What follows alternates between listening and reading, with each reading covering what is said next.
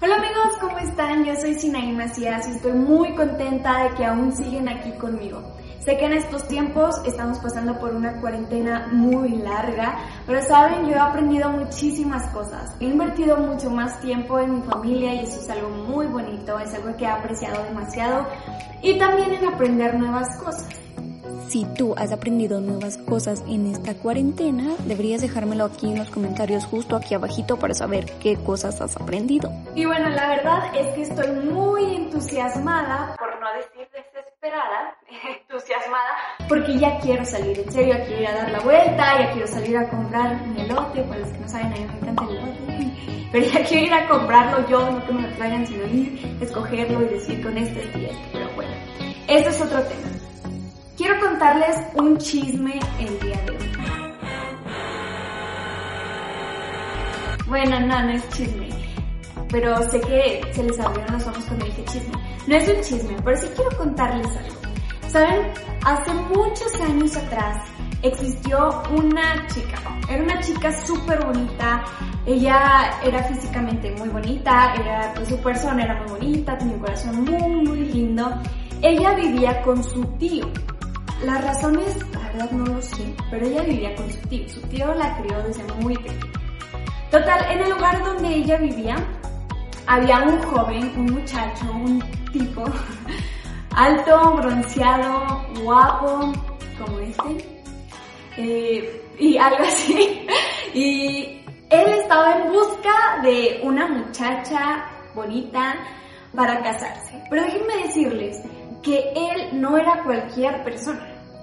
Él era un hijo del rey. Total, entonces estaba buscando una persona, obviamente, pues para casarse y que ella pudiera ser la reina. Entonces se le ocurrió una gran idea y dijo, ya sé, voy a hacer un certamen de belleza. Y ahí nacieron los certámenes. Entonces dijo, voy a hacer un concurso muy grande para poder escoger a la persona que va a estar conmigo, para poder pues ver a las diferentes muchachas, sus habilidades, qué, saben hacer de comer, no sé, no sé, ¿verdad? Iba a ser la reina, no creo que fuera hacer de comer, pero pues qué tal que él estaba interesado en eso.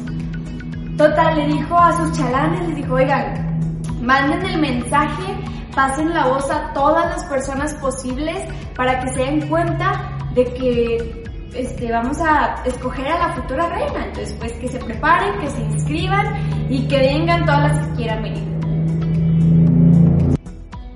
Bueno, hubo ahí un comercial involuntario.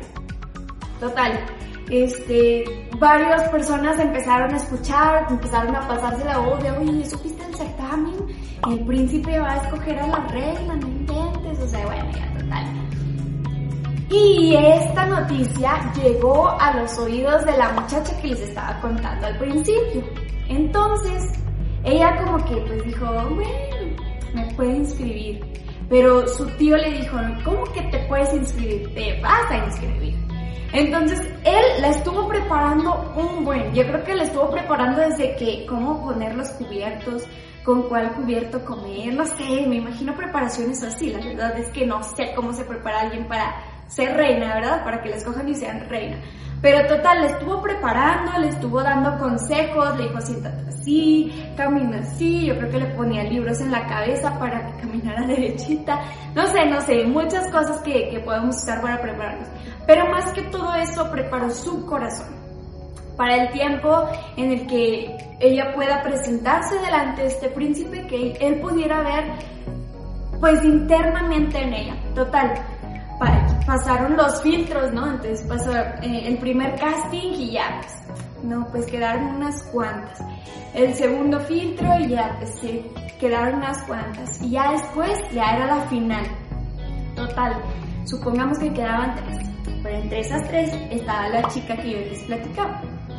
Entonces, eh, pasó y todo y ella empezó a, a decir sus habilidades, el príncipe la vio y como que... Mmm, yeah. Esto es muy buena, es muy buena, en serio. Y ya, total, las otras como que ni les hizo tanto caso. Llamó su atención luego, luego, porque vio algo diferente Y es por eso que ella se había preparado con anticipación, se había preparado, yo les dije, tanto en su eh, conducta como internamente. Entonces yo creo que fue eso lo que enamoró al rey, que diga el príncipe.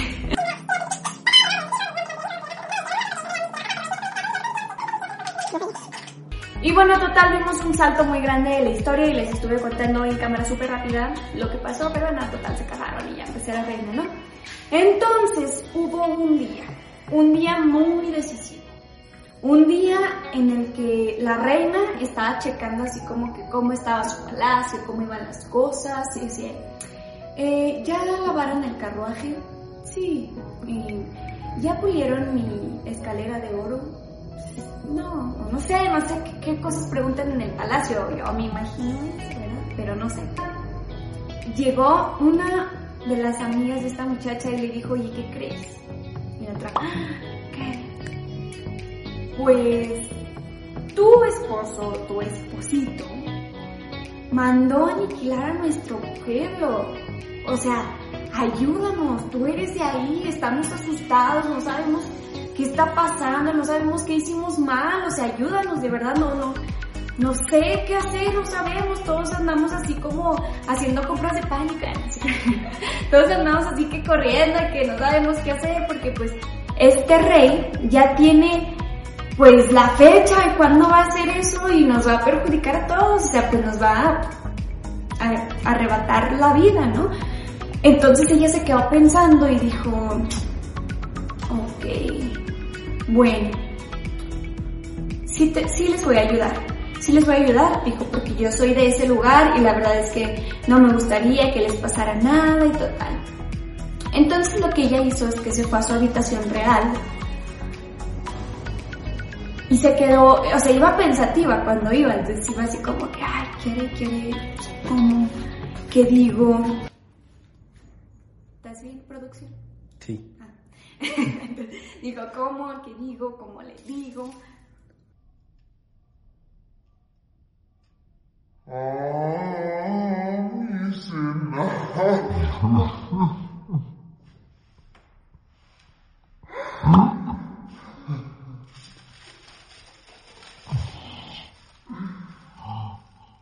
Ya. Estaba pensando cómo le iba a decir al rey, cómo se iba a acercar con él y dijo, bueno, me voy a abstener de comer por ciertos días. Así yo voy a poder tener una claridad mejor de cómo proponerle a él que no haga lo que dijo que iba a hacer sin que se vea como que yo le impongo o algo así. Bueno, yo, yo creo, ¿verdad? No sé exactamente qué fue lo que ella pensó, pero sí se abstuvo de sus alimentos ciertos días y se metió en comunión con Dios para poder tener una respuesta sabia y actuar de una manera de una manera sabia para poder llegar con el rey. Porque ahí les va una cosa muy, muy random. Si ella se acercaba al rey, bueno, cualquier persona, si cualquier persona quería ir con el rey, el rey le tenía que llamar. Ellos no podían acercarse nada más porque querían, hey, ¿qué onda? No. Si el rey no les mandaba llamar y ellos se acercaban con él, él tenía que extender su cetro en señal de que aceptaba que la persona fuera con él. Si él no extendía su cetro, esta persona era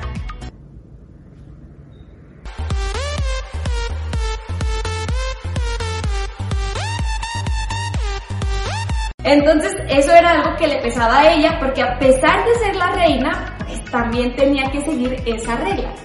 Entonces por eso ella pues se metió en intimidad con Dios para poder saber cómo llegar con el rey y esto y lo otro. Entonces llegó el mero día, ¿no? Entonces ya se armó de valor y dijo, no, pues ya vamos a darle con todo. Iba caminando, el rey la vio en el patio y ella se iba acercando al rey, imagino que así como en cámara lenta, como que así viendo de reojito para ver si extendía su cetro o no. Y en eso el rey extendió su cetro. Entonces ya pues hasta se fue más rápido. y llegó con él y le dijo, oye, pues tengo una petición. Y él le dijo, hasta la mitad del reino si quieres te lo doy. O sea, bien bonito el rey, ¿no? Bueno, a mí se me hizo bonito que le dijera eso. Entonces ella así como, no, pues te voy a invitar a un banquete porque quiero platicar contigo, estoy lo otro. Y ah, claro que sí. Le supo llegar por la panza. Entonces al día siguiente al banquete, total, fue el banquete, le propuso, le dijo, oye, ¿sabes qué? Pues ellos son mi pueblo, o sea, yo vengo de ahí, ellos están asustados y realmente no merecen eso, ya, pues la reina abogó, ¿verdad? Por su pueblo. Total, eh, eh, lo que el rey había dicho, dijo, bueno, tienes razón, no vamos a hacerles nada, no los vamos a tocar, no va a pasar absolutamente nada. ¿A qué quiero ir con toda esta historia que les conté? Esta persona se llamaba Esther. Esther era la chica que les conté al principio que se convirtió en reina y que fue a hablar con el rey.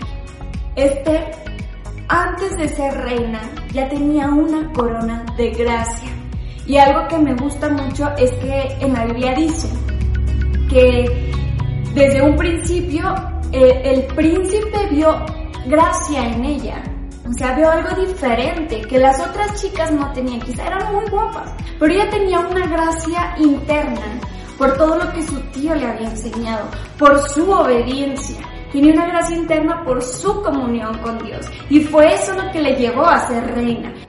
Ella este, siguió con su comunión con Dios, siguió con esa sabiduría por parte de Dios y eso le permitió seguir portando su corona de gracia. Y es por eso que este video lo titulé La Corona.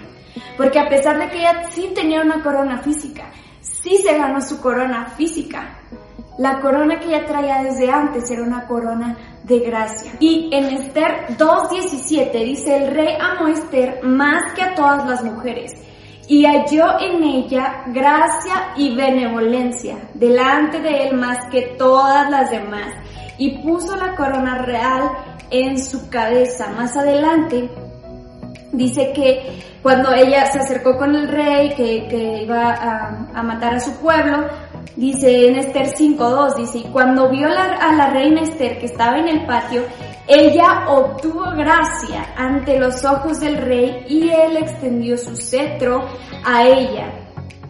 Más adelante dice en Esther 5.8, si he hallado gracia ante los ojos del rey y si place al rey otorgar mi petición y concederme la demanda, bueno, de, la, de, la, de lo que les había platicado.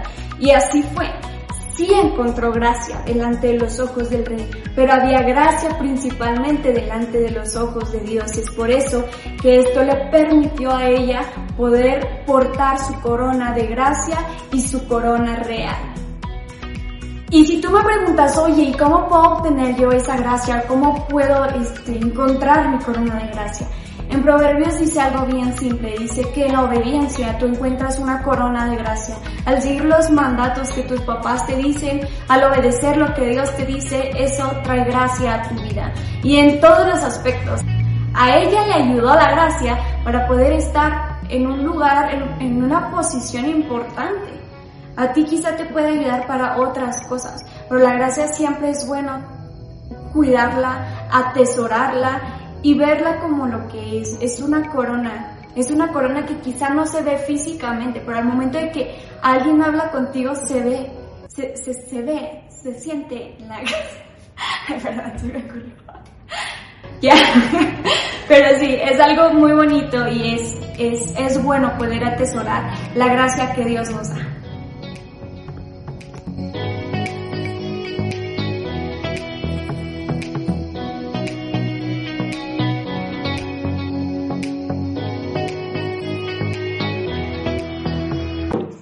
Dos, tres, cuatro. Tiki, tiki.